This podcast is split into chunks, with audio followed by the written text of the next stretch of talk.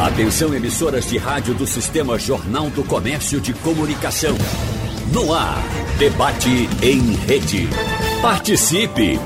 Rádio Jornal na internet. www.radiojornal.com.br Começa o debate. Só repetindo, hoje contamos novamente com a contribuição do juiz Breno Duarte, aqui no presencial, também o nosso estimado João Bosco Tenório, advogado, ex-vereador, um homem político, professor José Ricardo, professor de português, esse não está no presencial, esse está à distância e vai conversar com a gente. Como é que, ele, como é que está a qualidade dele? Está bem aí, professor? Está tudo bem por aqui, ouvindo bem você. Então tá ótimo. Escute. Estão vamos... me ouvindo bem? Muito bem. Então vamos começar com o que é menos polêmico nesse tema de hoje. A questão do, do gênero. eu acho, professor, que cria uma burocracia enorme na língua esse negócio de dizer juízes e juízas, deputados e deputadas. Você chega aqui na redação, por exemplo, aqui tem uh, uh, homem, tem mulher e tem homossexual. Então você tem aqui, todos são jornalistas. Quando você dizia jornalistas, resolvia a parada de todos. Agora, as jornalistas já querem que digam jornalistas, não, os jornalistas e as jornalistas. E se daqui a pouco o homossexual, em nome da, da, da sua classe também, quiser dizer, olha, eu quero ser valorizado, diga aí, homossexuais. LGBT, quando surgiu, eram só duas letras, agora tem umas quatro ou cinco, tem um alfabeto inteiro. Aí eu fico, você, você vai premiando coisa por coisa, coisa por coisa. Para onde é que nós vamos? Tá certo assim, professor Zé Ricardo? Olha, é, é questão de. Na verdade, a questão do gênero vem muito ligada à construção social, histórico-social, cultural. Né? E é óbvio que isso vai evoluindo, isso vai ganhando novas situações, novas circunstâncias. Eu estava lendo um, um artigo a propósito do debate de hoje, ontem, e falava que você deveria dizer homens e mulheres jornalistas. Então, você teria resolvido que você estava na questão biológica e você ia para a questão da construção social, profissional, quando você usava homens e mulheres jornalistas, certo? Mas pode haver reclamações ainda, claro, embora você esteja na questão não propriamente cultural, no começo, quando você fala homens e mulheres, você está na questão biológica. Né? Quando você põe jornalistas, você já foi para a construção social, cultural, histórica, profissional, não é?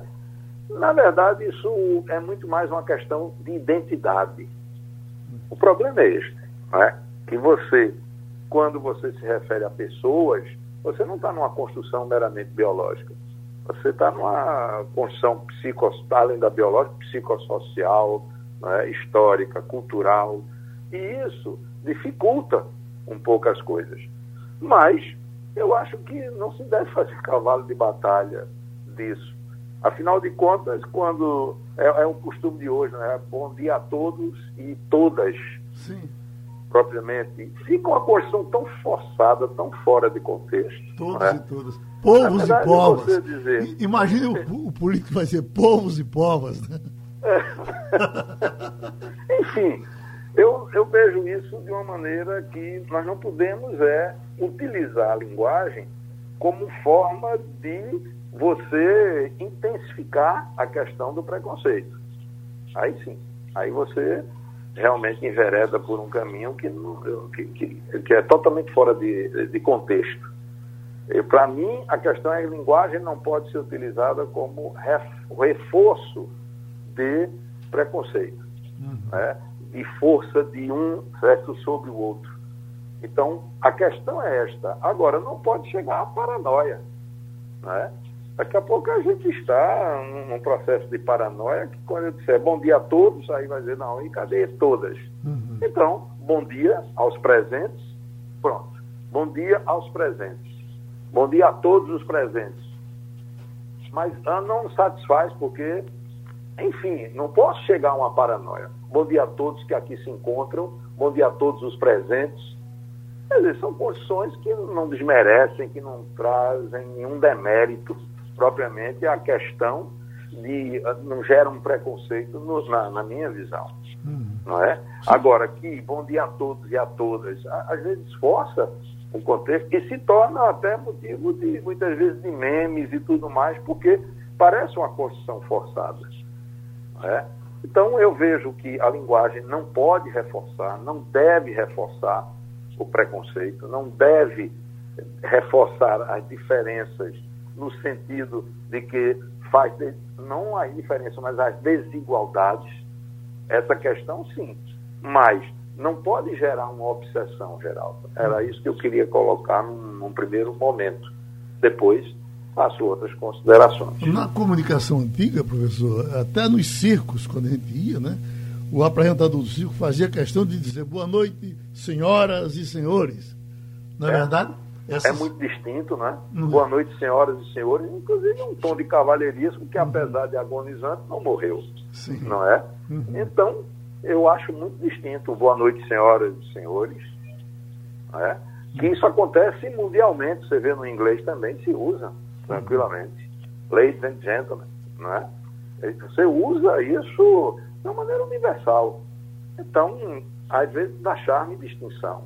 E evidencia uma, um pé de igualdade. Boa noite, senhoras e senhores, e além de um cavalheirismo evidente. O senhor nos lembra aqui, para a gente chamar aqui no Fazendo História, Zé Vasconcelos, humorista importante que eh, fazia eh, as piadas, mas na, nas, nas aberturas dos shows ele fazia questão de cumprimentar desta forma. Então vamos ouvir, Zé Vasconcelos. Rádio Jornal, a estação primeira da notícia, fazendo história.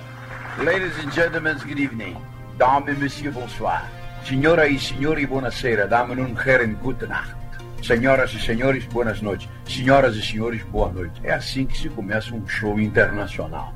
De maneira que eh, nós vamos começar este show de forma internacional. Rádio Jornal. Isso foi dito há, há mais de 50 anos, viu, professor? Extraordinário, né? Era extraordinário. Mas olha, doutor João Bosco Tenório, que diz isso, que tem dificuldade de lidar com, com, com essas miudezas? Tenho não, Geraldo. Bom dia, Bom dia. em primeiro lugar, você, ao doutor Bruno Gomes, ao professor José. Eu acho que o linguajar, o é uso doutor do... Breno Duarte. Breno Duarte. É que eu às vezes troco o Breno por Bruno, não sei porquê. Isso, a meu ver, Geraldo, o reconhecimento da condição sexual, do, do, do, do, da identidade sexual, é uma coisa recente no Brasil e no mundo. Né? Uhum. O tratamento das pessoas que são diferenciadas está surgindo formalmente hoje. É, então, o gay, a, a, jornalista, o jornalista, isso, esse tipo de tratamento vai evoluir ainda, não está definido, pelo menos no Brasil, e muito menos aqui no Nordeste, como é que eu devo tratar um cidadão cuja orientação sexual é homossexual. E o bissexual e o transexual. Então, uma série de coisas que a gente está reconhecendo como é, características individuais, cabendo o tratamento individual ser diferenciado. Como vai ser definitivamente, eu não sei. Eu estava olhando o dicionário hoje, procurando o termo o dicionário pela internet, inclusive o Aurélio, uhum. que a primeira edição foi em 1974 ou 73 pela editora Nova Fronteira, que já acabou. O termo camaradinha, que no Rio Grande do Sul é menina uh, pequena, que não é moça ainda, é uma camaradinha. Uhum. Na Paraíba é sinônimo de amante ou puta. Uhum. Aqui em Pernambuco, dependendo do, da frase, era uma coisa parecida com a Paraíba. E hoje em dia, nem no dicionário tem essa definição, no dicionário Aurélio que eu consultei hoje de manhã. Uhum. Então a língua evolui. Né? Como vamos tratar as pessoas diferenciadas sexualmente? Eu ainda não sei, mas eu tenho certeza que elas terão que ser tratadas com respeito, que é o que elas querem, afinal, e no íntimo delas. É serem reconhecidas com respeito e o respeito é que vai ditar como elas serão tratadas. O professor Zé Ricardo, o, Brasil, acho que o senhor concorda comigo, é muito tom de voz. a questão do tom da voz sempre faz com que a gente. É, é, uma coisa. por exemplo, eu tenho um amigo que morava, foi morar na Inglaterra e foi botar uma carta no correio. Quando ele chegou, que entregou a carta, a moça, pedindo que ela mandasse, ele falava inglês bem, pediu que ela mandasse para ela ficou, cruzou os braços e ficou olhando para ele. Porque ele não, não, não, não, disse, por favor, please. Exatamente. Aí ela ficou. Aí ele quando ele. Lá na frente ela disse, please, peça por favor. Ele disse, me desculpe que eu sou brasileiro e na minha terra, pelo tom da voz, uh, qualquer brasileiro ia saber que eu fui gentil com a senhora, eu não fui grosseiro. E por isso eu, eu, eu... Dentro do Brasil, Geraldo. Dentro do Brasil. Nas, Dentro... nas escolas a gente tem observado uma situação curiosa. Uhum. O, por exemplo, o, a, o nosso tom de voz, certo? Parece muitas vezes agressivo uhum. para outras partes do Brasil. Recebemos alunos, por exemplo, do, do centro-sul do, do país, e muitas vezes os pais se queixam que, que o professor foi rude com a, o seu filho, a sua filha. E não é isso. Uhum. Não foi isso que aconteceu. Na verdade, foi o, o tom, a tonalidade da voz que traduziu a, na percepção foi de rudeza para aquela a, a criança que é nascida e, e, convive dentro de uma outra região e vem para cá. Uhum. É curioso. Certo? Então, até a tonalidade da voz, o tom mais incisivo, mais forte da voz, muitas vezes traduz um, uma rudeza para quem percebe do outro lado. Então, são coisas desse, desse teor. Eu estava dando uma olhada também, na, você vê as metáforas homórficas referentes a, aos animais. É, você pega, por exemplo, o, o cão, um, um homem-cachorro, não é? Uhum. Ele é um cara mal intencionado, um sujeito moralmente censurável. Mas quando você usa a cadela, você já vai para o sentido de que da meretriz, uhum. não é? Da prostituta. Então você, e isso é histórico.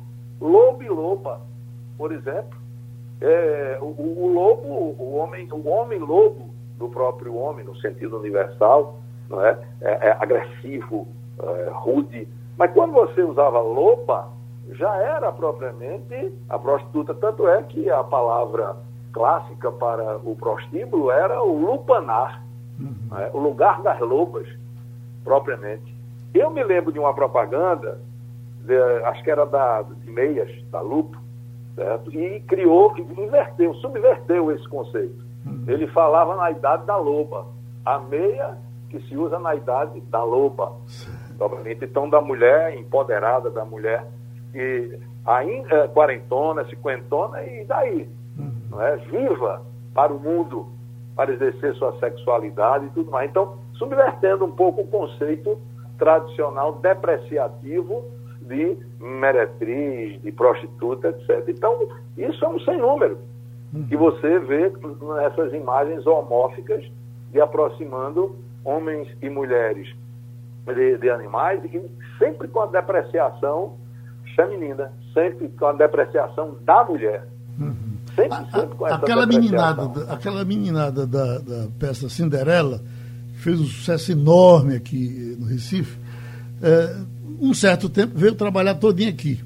E eu conversando, eu não tenho nenhum interesse de estar desagradando a, a, aos meninos, que são todos muito gentis, tudo gente muito boa. E eu perguntando a um deles, mas vem cá, quando eu chamar você de frango, eu lhe incomodo? Ele disse, olha, Geraldo, depende, aí vem, depende do tom de voz. Se você disser, oh, que franguinho lindo, rapaz, me dê um cheiro, é uma coisa. Se você, vem cá, homossexual, me dê um copo d'água. Eu já não vou gostar. Então, mas vamos trazer o juiz para botar ordem na casa. Doutor Breno Duarte, o que é que a gente faz para se dar bem com todo mundo e ninguém brigar? Primeiro, Geraldo Freire, muito obrigado mais uma vez pela oportunidade. Doutor João Bosco, professor Zé Ricardo, muito prazer, é uma honra estar nessa bancada aqui. É, na verdade, Geraldo, você começou falando do LGBT, né? Uhum. Hoje a gente já tem uma, uma, um rol muito mais extenso do que aquilo, né? É o LGBTQI. Uhum. E o que quer dizer aquele cara que é estranho, né? Quer dizer, a palavra vem do queer, hum. que seria aquele cara que é estranho. Mas que depois também, professor, tomou aquele, essa ressignificação que foi falada. essa ressignificação para dizer aquela pessoa que, na verdade, não se identifica com a, essa chamada heteronormatividade, que é essa normatividade que vem de fora. E, e, e é fruto, na verdade, dessa hipercomplexidade que a sociedade vive hoje. Né? Ah, o que, qual o papel da norma? Qual o papel da regra? Né? Eu não gosto de falar da palavra norma, porque a norma e a regra são coisas distintas. É, enquanto a regra é uma, uma expressão escrita, a norma é o que se retira dela. Né? Eu também me aventuro como professor e às vezes eu faço uma brincadeira com os alunos para demonstrar como a, a interpretação é contextual. É, eu pego uma frase, eu fui em Portugal e estava na, na, porta do banheiro uma frase que dizia assim: é, Zona livre de raparigas. Zona livre de raparigas. E aí os alunos caem na risada. O que é, que é isso aí? Interprete você essa regra. Né? É uma regra escrita na norma, na, na, na no nosso idioma, idioma português. Então, interprete gramaticalmente essa regra e você vai ter um sentido. Né? Por que, que a interpretação em Portugal tem outro? Porque o contexto cultural em Portugal é absolutamente diferente. Né? Quando você fala de rapariga lá, você não tem o mesmo sentido aqui. Então a palavra, ela, do ponto de vista da, da, da norma escrita, da regra escrita, ela só ela tem um significante e tem um significado. Né? Esse significado é dado pelo contexto social que você tem. A sociedade está cada vez mais complexa. Ela não mais tolera que sejam feitas rotulações. É isso que está acontecendo hoje, Geraldo. A gente está vendo que a, a, as chamadas minorias elas estão buscando um espaço no plano cultural, né? É, então, quando você tem é, a, hoje a questão de gênero, você tem que entender que gênero não é a mesma coisa de sexualidade, de opção sexual. Então, tem as pessoas que são intersexuais, são aquelas que não se identifica. Um cara, ele se veste de mulher, é, ele tem um comportamento de homem, mas se veste de mulher. Então, necessariamente não, não tem a ver com sexualidade. E é uma questão muito interessante, professor Zé Ricardo, que é essa questão que hoje se discute da reforma ortográfica, inclusive, né? Ou seja, não, não é suficiente você chegar para alguém e dizer assim, olha, senhor ou senhora. É, existe uma parcela das pessoas que está postulando uma modificação no idioma que eu que também penso que é um exagero, porque o idioma também é uma questão cultural, né? Tem uma questão de identidade sociocultural com o povo que aqui habita. Então você tem, é, eles querem conjugar o pronome, por exemplo, elo, não ele, porque o ele já identifica o masculino. E aí, como o cara não se identifica nem com o masculino nem com o feminino, não se identifica nem com o senhor nem com senhora. Então é uma questão muito mais complexa essa questão. Na designação gramatical de masculino e feminino, se colocar o X, por exemplo, que Sim. você faria você faria referência universal, isso. geral. Mas aí é aquela história. Se você não der a isso uma questão, o lado identitário, é, e que ganhe realmente uma, uma, uma dimensão social maior, aí não, não, não consolida propriamente. Eu sei que a questão de linguagem está muito ligada à questão de poder também, que é outra relação que a gente tem que colocar aí não é? a questão do poder dentro desse contexto da linguagem. Então a gente falou de, de sexualidade, falou de gênero, não é? Mas também da questão do poder relacionada à questão do gênero também. Então isso se reflete nas relações sociais e com uma clareza muito grande. Antigamente você ver uma, uma foto, uma, uma mulher é, sentada no birô para dar a ideia de poder, é uma coisa muito mais difícil. Dentro, na, por exemplo, nas Forças Armadas também era muito difícil. E você começa a ver isso com constância agora, em fotos. Temos brigadeiros, é? almirantas e genera, generalas. É, e, e por que não havia antes, né? Por que você não se discutia essa questão antes? Porque não havia mulher que chegasse ao posto de generala, não é? É uma questão de civilidade, no meu é. entender. Quantas coronelas você conhece, Geraldo? É? Nenhuma. Nenhuma, né? Uhum. Quantos Agora... transexuais você conhece que chegaram a um posto elevado? Tá Seja... O que Quando Indira Gandhi foi primeira-ministra da uhum. Índia, foi uma, uma coisa assim muito forte. Não é? Foi uma coisa muito forte, muito representativa, como também a, a própria primeira-ministra em Israel, não é? E assim, consequentemente, Margaret Thatcher, etc., foram realmente quebrando isso, a questão do poder, uhum. propriamente, quebrando é, é, é, esses aspectos também da questão, levando para a questão dos papéis através do gênero. E o, que, e o poder O que Também, dizer, doutor? Aí perpassando todo esse contexto. O que dizer, professor José Ricardo, dos velhos que sempre foram achincalhados nas piadas, nas brincadeiras, no tratamento? Quando o cara lhe chama de velho, ele lhe chama com a pior das intenções, quase que sempre. É verdade, mas aí a questão do velho, hoje em dia, é você prende muito mais a questão etária, tudo bem, mas não a questão da percepção da pessoa. Uhum. Aí você diz quantos velhos não têm uma mentalidade jovem, não é? Uhum. São extremamente empreendedores. O que é realmente ser velho? Então é uma discussão que é, eu, eu, costumo dizer que eu não sou velho, eu sou clássico. Por quê? Porque já mudou, o clássico veja, já tô... é mais perene, não é?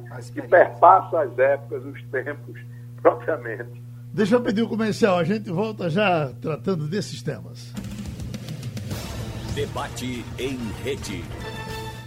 Bom, vamos chegar agora no quesito preconceito racial. E esse dá problema o tempo todo e cada vez mais problema sério.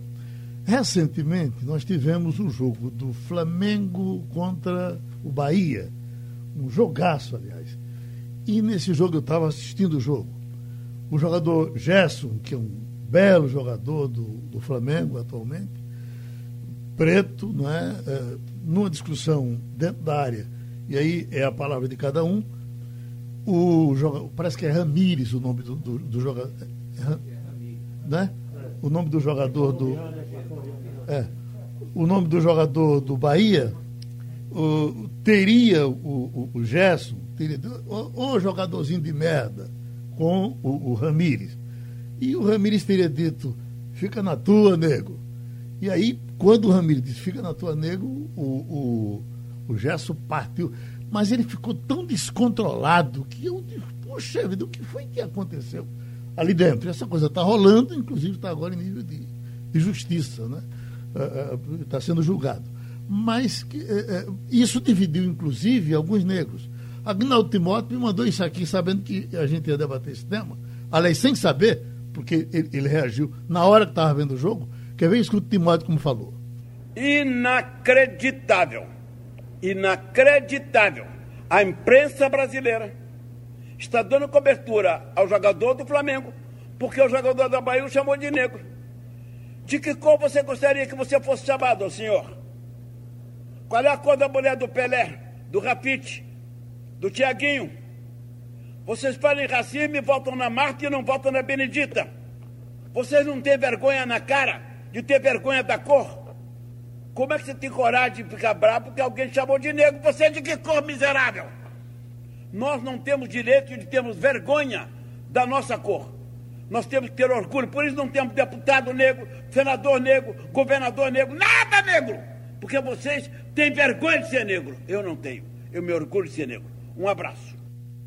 E aí? O que é que ele está querendo dizer, doutor João Bosco? Eu acho que ele está fazendo uma confusão também, viu? Eu também, né?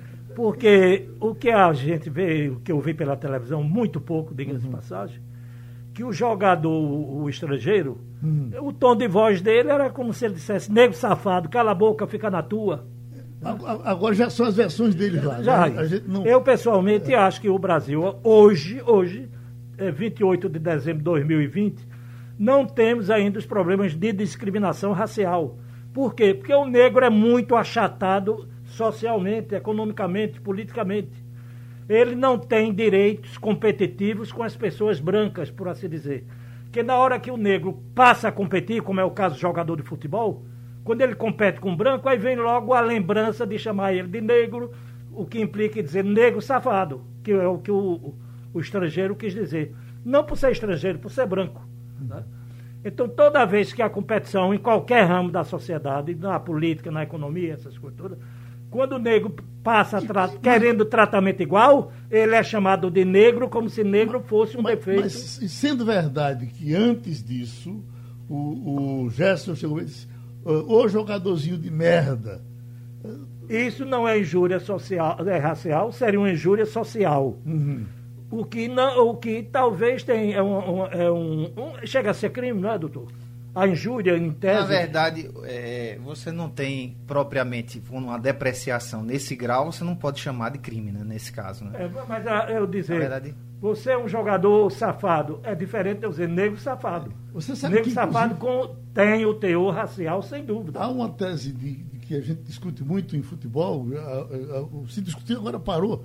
Há, há, uma linguagem muito agressiva, inclusive dos comentaristas, sim, sim. dos narradores de chamar. Aquilo é um perna de pau. É. Aqui, quer dizer, é, é uma, um trabalhador que está ali eh, ganhando o pão dele e às vezes não, não teve um grande desempenho como eu não posso ter, Mas como o senhor não um neguinho ter. perna de pau, aí já é outra coisa, né, Geraldo? Aí perna de tá... pau fica secundário. Agora, eu, eu trago à tona aqui, Geraldo, outro, outro episódio muito semelhante a esse, inclusive. Na verdade, tem, tem um autor que fala de epidemia social. Toda vez que um, um fato ocorre, uhum. então ele tende a ser reproduzido. Esse fato já é fruto daquele anterior, já outros fatos anteriores, mas o principal e recente foi o do Neymar, né? Uhum. Não, do menino. Teve um que foi interrompido. Um menino que estava chorando, né? Sim, aquele. Isso, isso chama-se epidemia social. É como se o, aquela doença, aquela chaga, ela se Ficasse replicasse, ela fosse replicada várias vezes. Mas um, um teve interessante foi o de Neymar, né? Neymar é, discutiu com um jogador também, um jogador francês, salvo engano, no campeonato francês.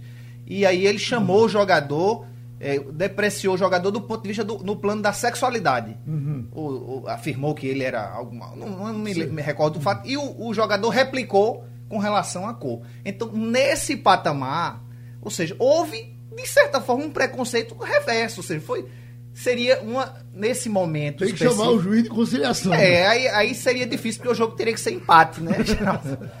o jogo ia ser empate. Passa a ser uma, uma rixa mútua. É, porque na verdade é preciso entender que são relações de poder. É uma questão de significante e significado. Uhum. No presente momento, com todo esse, esse aparato que está havendo, vai haver uma propensão para minimizar a agressão que Neymar fez ao jogador. Uhum. E maximizar aquela que ele sofreu do jogador porque naquele patamar ele tem uma importância maior para o futebol, porque a questão da, da, é, da questão da negritude e da questão racial tem uma importância e um peso maior para a sociedade hoje, mas essa é uma questão também muito, é, é muito você, sensível ser batida. Eu, eu, eu, fui repórter esportivo por mais de 20 anos e eu trabalhei dentro do campo, dentro das discussões, dentro das brigas, porque eu corria com o microfone para cima de todos eles. A, a, a linguagem dentro de campo é uma linguagem de guerra. É, controlar isso é uma coisa muito difícil. Mas, professor Zé Ricardo, vem aí e bota paz. Não, o que eu vejo é o seguinte: você não diz, você diz, é uma bela mulher. Mas quando a mulher é uma mulher negra, você diz que bela mulher negra. Mas, ora, ela é uma mulher bela. Né? A adjetivação negro ou branco, você não diz que bela mulher branca. Você não diz isso. Então é a questão de você vencer estereótipos. É uma bela mulher, independentemente dela ser amarela, negra, branca, independente, ela é uma bela mulher. Certo? Então isso ainda traz um ranço que é, é, traduz essa questão histórico-cultural. É a questão, por exemplo, de futebol, eu me lembro que Pelé dizia, futebol é coisa de homem. Uhum. Certo? Ora, mas isso Pelé dizia há quanto tempo atrás? Não é? Hoje em dia, você, você vê que há mulheres que gostam de futebol, tanto quanto homem, há mulheres que jogam tão bem quanto homem, e assim vai. Então, na verdade, isso vai sendo a evolução na, natural das coisas. E a linguagem vai acompanhando isso. Eu entendo que num campo de futebol é o calor da, da, da, da luta, não é?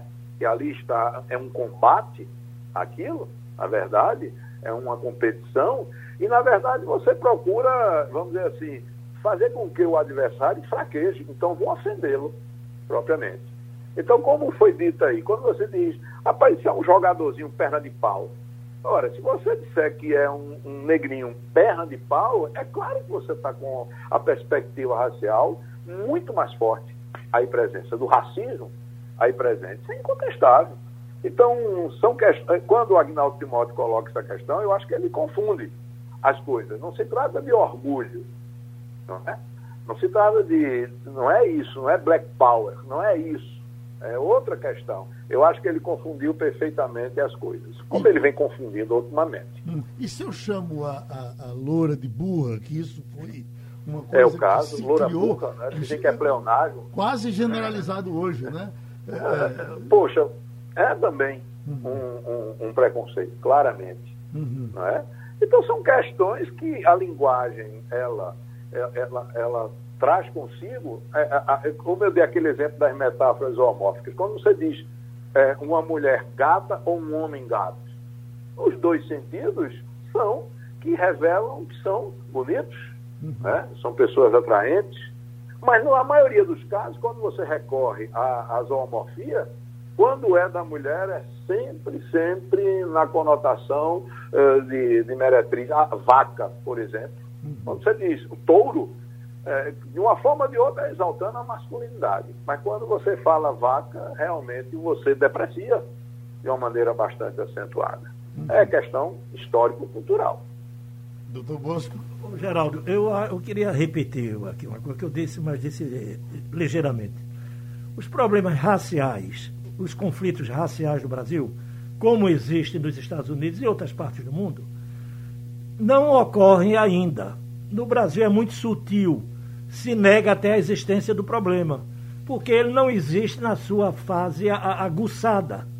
Porque o negro não tem competição com os brancos dentro da sociedade brasileira. Ele não tem ainda poder econômico, informação cultural, graus universitários, ao nível de fazer sombra ou competir vigorosamente com os brancos. E o resto é conversa, é o uso de tom. Se eu disser que negra é bonita, não estou ofendendo. Mas se eu disser que mulher linda, apesar de ser negra, aí é outra coisa. Eu estou fazendo uma distinção racial que passa a ser ofensiva, deprecia- depreciativa. Eu, particularmente, jamais diria isso, porque eu acho as negras belíssimas. Quando elas são feias, é que são mal alimentadas. Você que anda muito no subúrbio do Recife e anda há muito tempo, antigamente não tinha lanchonete nos subúrbios do Recife, nas favelas do Recife.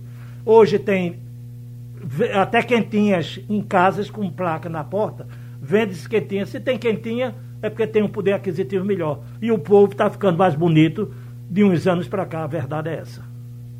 Oi, doutor. Não, é, é porque na verdade tudo é carregado de um certo preconceito, né, Geraldo? A gente é, tem que, na verdade, o que é que acontece com o americano? O americano ele é extremamente preconceituoso, né? Ele é extremamente racista, mas ah, o racismo e o preconceito hoje nos Estados Unidos vem sendo muito reprimidos. Embora você vá nos estados do Sul, você ainda tem é, muito, né? Tive no estado da Geórgia e, e, por acaso eu estava na, na Universidade da Geórgia e quase todos os trabalhadores é, da, da- da universidade, aqueles que limpavam, faziam manutenção, que trabalhavam na lanchonete, eram negros. E quase todos os estudantes brancos. Então existe ainda uma segregação racial muito grande nos Estados Unidos. Mas o que acontece lá? Eles também estão intolerantes a isso. Né? Eles é, entenderam que não há uma possibilidade de uma integração pacífica e que, de forma alguma, do ponto de vista cultural, vai ser fácil que o negro se integre. O que ele fez? Criou em, em uma sociedade própria da, da, da identificação negra. Então você vai lá, tem outdoor num bairro que é só de negro, casas são vendidas só para negro e negros de alto poder aquisitivo. O que deve ser, né? Ou seja, porque a sociedade Tinha- não tem tinha, distinção. Inclusive em Washington, clube com placa proibida a entrada de brancos. É, e- e- Clube de, de arte, feito o cabanga aqui. Recentemente no Kentucky também, né, tem grupos armados que são é, o inverso e, portanto, muito parecidos com a supremacia branca, que defende a supremacia Mas negra. hoje tem um preço você ser racista nos Estados Unidos. Claro, e, e Na deve maioria ter dos mesmo. estados. Tem cadeia, tem multa, tem prisão, Deve tem um ter mesmo. coisa. Deve ter mesmo. No Brasil, por exemplo, é tão comum há muito tempo o casamento de branco com, com preto que. é, Relativamente, não é, Geraldo? Eu, eu ouvi o doutor Agora Bosco. quando, quando, quando, quando Agnaldo Timóteo estava falando ali, é porque ele sempre diz isso. Você, de que cor é a mulher de Pelé? Porque todos casaram com loiras. Mas você não vê um preto pobre casar com uma loura. Será É, que isso Aí já, já é um é- certo preconceito. Né? Há uma- um certo grau de preconceito e eu vou ousar aqui discordar brevemente do doutor João Bosco e explica. Eu acho que o racismo do Brasil é algo ainda que não é tão sutil quanto parece, né? Você teve o caso do, do Geraldo pode discordar disso, e eu acredito que ele vai discordar, mas aquela questão do, do assassinato lá do cidadão João Alberto, né? É, ele ocorreu no ponto de vista da sutileza, porque ele de fato era negro. Se ele tivesse bem vestido e branco, provavelmente ele não teria sido espancado. Poderia até ter sido agredido, mas não teria sido espancado até a morte. Eu, achava Então, que, eu acho que com a ficha dele qualquer um teria sido. Mas, porque ele tem uma ficha pesada. Veja, é, Olha, quando entra-se no supermercado. Estou recapitulando aqui. Uhum. Ele tomou a iniciativa de duas agressões. Uma verbal com a fiscal dentro do estabelecimento e a outra fisicamente, que ele deu um murro num dos seguranças. Uhum. No meu entender, os seguranças não tiveram habilidade nem treino. Uhum que eles estavam controlando esse... fisicamente o, o, Mas é a vítima. É, é, Mas exageraram. Essa sutileza, essa, esse excesso que fez toda a diferença, porque causou a morte de alguém, é exatamente fruto dessa Olha, desse eu já vi branco aqui ser espancado e muito, porque ele deu um motivo. Agora, quando começa o espancamento, tem para quem é treinado, quem é segurança, tem que saber a hora de parar. É, é, eu já vi, por outro lado, Geraldo, também, é, casos em que um cidadão que tem uma aparência você via nitidamente que era alguém que tinha alguma escolaridade ou que tinha alguma posição social e frente a uma autoridade policial ele esculhambou a autoridade e nada aconteceu. Sim. Fosse ele negro, será que isso seria dessa forma também? Teria sido essa mesma reação? É, será que naquele momento em que o, o desembargador que estava andando lá sem máscara em São Paulo tivesse rasgado a multa, fosse ele negro, ou fosse ele que alguém que representasse uma, uma posição social menos elevada, será que ele teria tido aquela mesma reação? Não, de rasgar a multa e jogar na cara da polícia ali? É, Provavelmente. Eu concordo que tem a, a condição branca atenua. Uhum. Né? Mas eu já vi muito branco apanhar. Vou até contar uma história aqui que é engraçada. Tinha um cidadão que entrou num atrito com um garçom de bar, desses bares de calçada. Aí entrou numa briga, a polícia chegou, ele resolveu peitar a polícia e brigou também. Quando ele deu as primeiras duas porradas, foram duas quedas de soldado da rádio patrulha, aí dominaram ele e ficaram batendo, batendo, batendo, né? Ele quase desacordado, com a perna aberta, um soldado deu um chute no saco dele, né? Aí uma velhinha que ia passando disse, não faça isso não, assim é melhor matar. Uhum. Aí ele disse, cala a boca, velho. E, e, era um branco bem vestido, de classe média, eu conhecia ele, morava aqui na Boa Vista, perto do cinema Boa Vista. Uhum. Viu? Provavelmente. Andava muito com aquele Marlúcio Ferreira, que foi lutador de boxe. Doutor, uh, professor Ricardo, quer fechar o bloco? Eu queria, eu queria tocar num outro aspecto, que é justamente o que nós temos assistido do feminicídio, não é? é uma questão também muito forte do, do machismo Bom, eu, o, o doutor Zé Ricardo, que é, o professor Zé Ricardo, quer falar sobre a questão da, do feminicídio. Uh, a briga de, de, marido e mulher, que isso é uma coisa tão antiga, eu, eu, eu, me lembro muito do tempo que eu cobria a polícia, quando era tão comum uh, o camarada chegar tarde em casa e a mulher resolver botar uma aguinha fervendo no ouvido dele. Isso acontecia com muita frequência. O Hospital da Restauração viveu sempre isso. E, e essa violência foi crescendo, crescendo, crescendo. Hoje chegou numa situação que a gente pergunta, meu Deus, esse negócio. Ela, oi, oi, pois não, professor. Ela veio muito à tona com a questão aí do, do falecimento do Doc Street, não é? Uhum. O, o, o, o, fato tem uma, uma certa simbologia. Né? Na ocasião, o, a, o advogado de defesa colocou a legítima defesa da honra. Uhum. Né? E isso era um assentamento jurídico, era uma coisa que era tida como uma coisa assente, muito bem é, definida. E você vê que com a passagem do tempo, a gente olha isso hoje e é claro que a percepção é outra, é? a questão do, de você ter o, o, o, domínio e ser senhor do corpo da, da, da, outra é uma coisa realmente muito hoje fora de, de, de contexto, mas que ainda acontece propriamente. Esse empoderamento da mulher vem provocando e ampliando. E, e, e é um absurdo você aceitar isso. Não, ela estava em trajes é, sumários e eu não me contive. Oi, como, como é isso? O que é que é isso hoje em dia? É algo inaceitável. É verdade. Né? Então, daí a questão toda do feminicídio ter se acentuado. Nesse Natal mesmo foram cinco que nós conhecemos chegaram a ser notícias propriamente. Mas isso ainda traduz uma questão que está ainda muito enraizada. O, o, dentro... doutor, professor, o, o, do, o do, do engenheiro que matou a juíza. A juíza? Ele deu, ele deu uh, 16 facadas, parece é. a, a, maioria no rosto da mulher. É uma coisa que você fica pensando, como se chega a esse ponto, né? E diante dos filhos, né? Sempre uhum. a, a, os filhos estão ali testemunhando o ato. É como se a vingança fosse total. Não só contra a mulher, mas contra a família. Então, são coisas que a gente vê de uma forma assim que deixa qualquer um indignado, sabe? Com isso que nós verificamos. E ainda vemos pessoas que defendem, e não são pessoas ignorantes. Não são pessoas ignorantes. Mas que nós vemos ainda que defendem isso com muita força, propriamente. Isso é que indigna. Uhum. Doutor Bosco? Ô, Geraldo, a violência contra a mulher, ela já foi bem mais acentuada do que é hoje. Só que ela não sofria divulgação. Era uma coisa escondida entre muros, a mulher não, não tinha receio, vergonha de dizer. Como a, a mulher mais antiga, ela tem vergonha ainda hoje. Algumas mulheres têm vergonha de dizer: eu sou separada, eu sou divorciada. Porque na cabeça dela, isso é uma coisa, uma, é uma situação que depõe contra ela. O que é que está acontecendo? O exagero das 17 facadas, 16 facadas, inclusive do rosto, uhum. isso eu diria que não é nenhum feminicídio, isso é doença mental mesmo. Não que a violência contra a mulher, toda ela, seja doença mental. Mas nesse caso do engenheiro, eu não tenho dúvida nenhuma. Ele teve um ciúme exageradíssimo, foi seduzido e abandonado pela, pela mulher e ficou sem alternativa nenhuma e, e cedeu, não porque ele se preocupasse com o controle social das ações dele. Para ele não tem controle, porque ele é, é um egocêntrico, ele se sente o centro do mundo e ele, como centro do mundo, está pouco preocupado. Se a mulher não gira em torno dele, ele mata ela por causa da deficiência mental. Diferente de um cidadão comum, que às vezes é traído e sofre, mas não vai matar a mulher, porque ele sabe das consequências sociais. Ele pensa dos filhos, pensa na prisão, na força do Estado. Ele faz um balanço tudinho e diz: ela não merece que eu faça isso.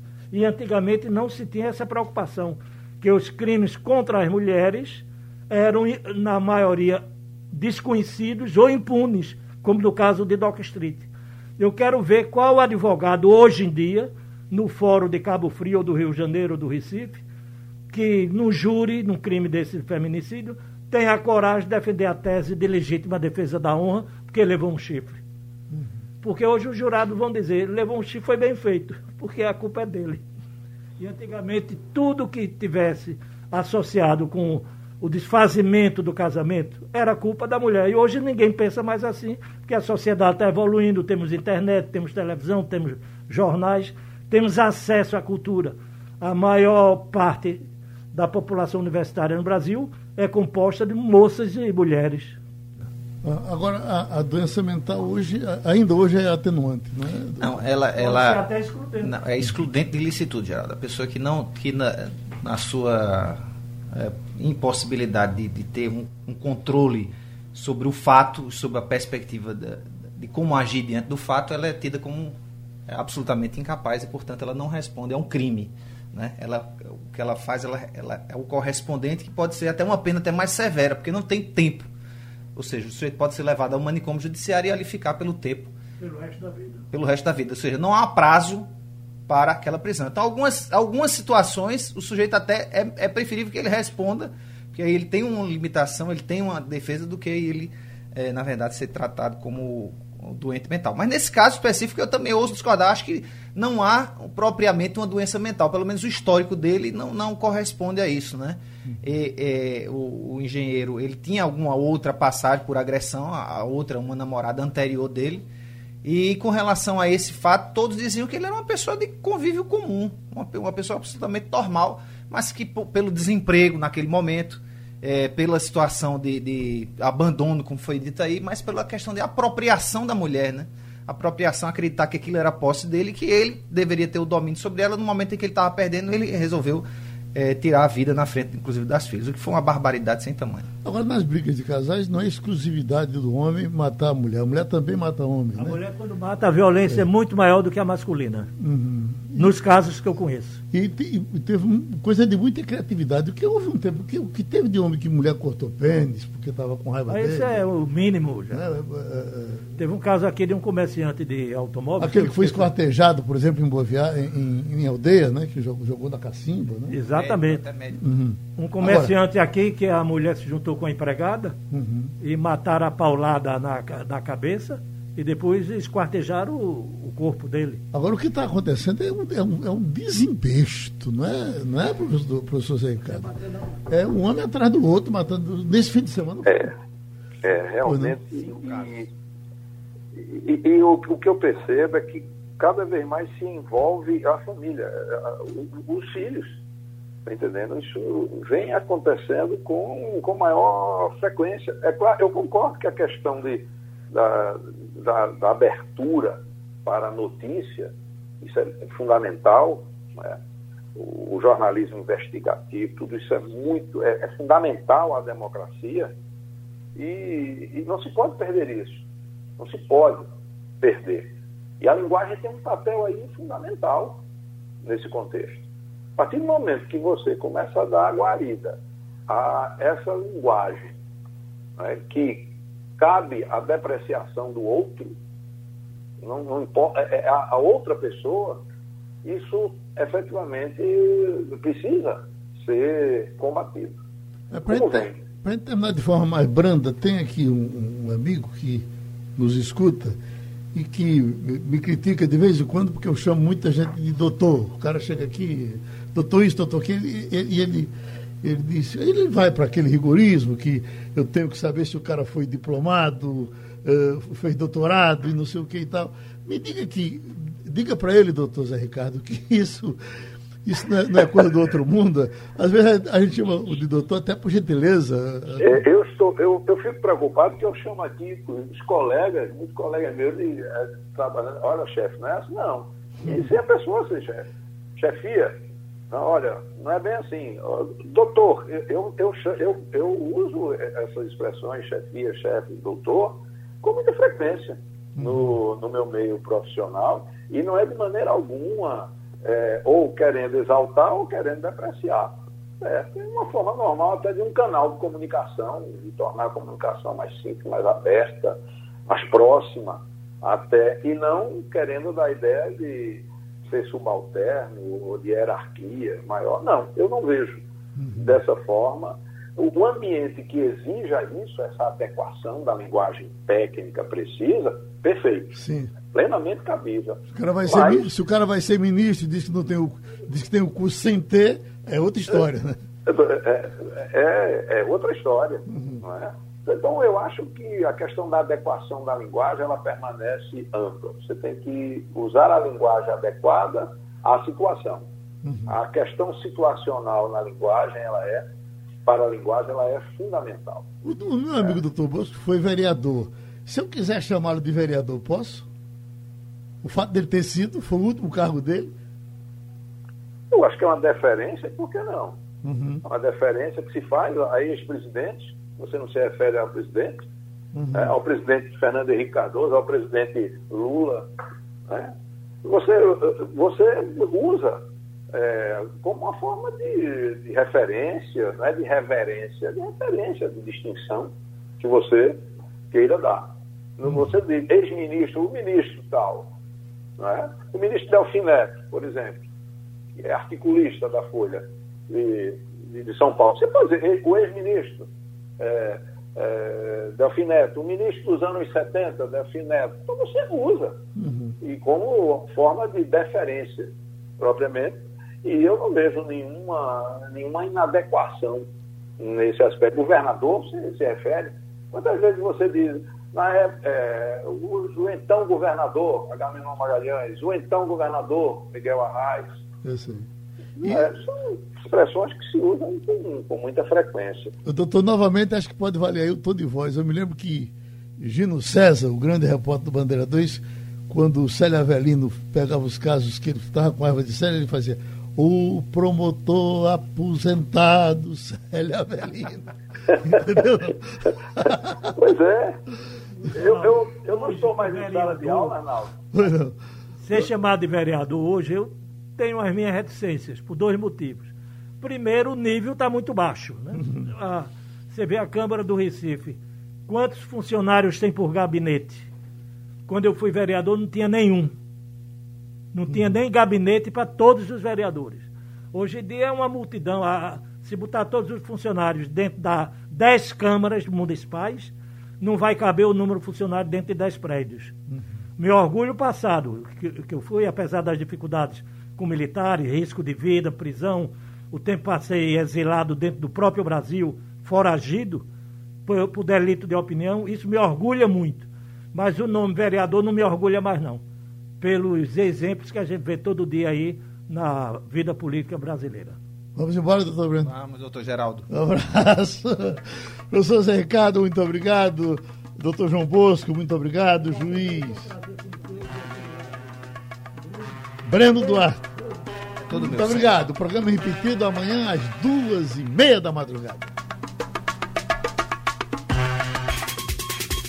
Sugestão ou comentário sobre o programa que você acaba de ouvir, envie para o e-mail ouvinte@radiojornal.com.br ou para o endereço Rua do Lima 250, Santo Amaro, Recife, Pernambuco.